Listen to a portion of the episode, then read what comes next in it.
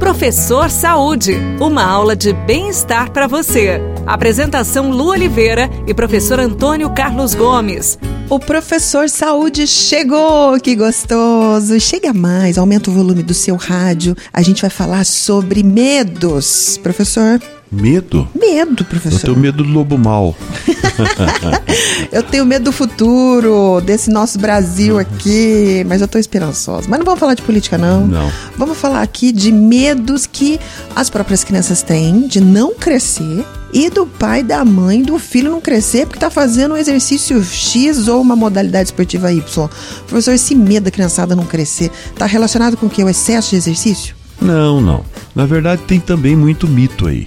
Primeiro, crescimento, pico de crescimento, está relacionado à genética, é claro, né? Herança, herança mesmo do papai, da mamãe, dos avós, é que vai determinar isso, né? Então, o, o crescimento ele pode ser conturbado, obviamente, por uma prática esportiva inadequada. Mas hoje tem tanta claridade sobre isso que muito pouco isso pode acontecer. Mas, por exemplo, quando se fala nas modalidades, principalmente levantamento de peso, as crianças, os jovens, né, aos 12, 14 anos, que gostam de musculação, porque eles querem ficar muito fortinho devido a, a televisão tá mostrando esses corpos bonitos, etc. Tal. Então, o levantamento de peso, ele é uma modalidade que exige uma, uma, uma participação hormonal muito forte nela.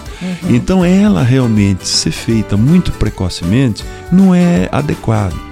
Agora, trabalhar, fazer exercícios de força jovens devem ser feitos. O que nós estamos referindo é o treinamento especializado de levantamento de peso muito precoce. Precoce vi- o quê? 12 anos? Antes disso até. Tá. Porque eh, eu vim recentemente da, da Rússia e vi uma competição de levantamento de peso de crianças com 10 anos de idade.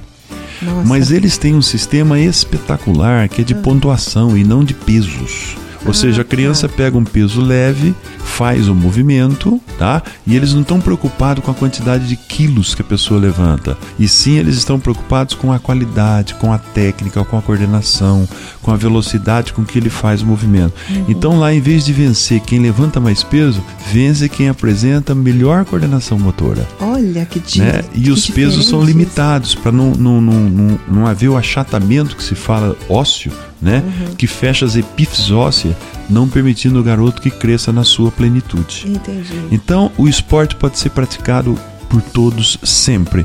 O problema está na metodologia, na forma com que se pratica o esporte. Puxa vida, então não precisamos ter medo. Não, muito pelo contrário, precisamos dessas crianças crescendo, com muito movimento, gastando energia, com habilidade, né? Que isso vai ajudar muito, inclusive, no desenvolvimento intelectual das crianças. A gente se encontra no próximo Professor Saúde? Combinado? Combinado, professor?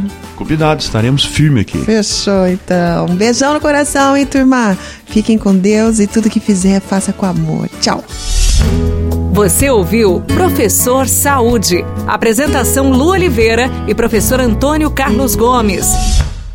No próximo bloco do Rádio Notícias, aumento nos casos de dengue farão postos de saúde estenderem o horário aqui em Londrina.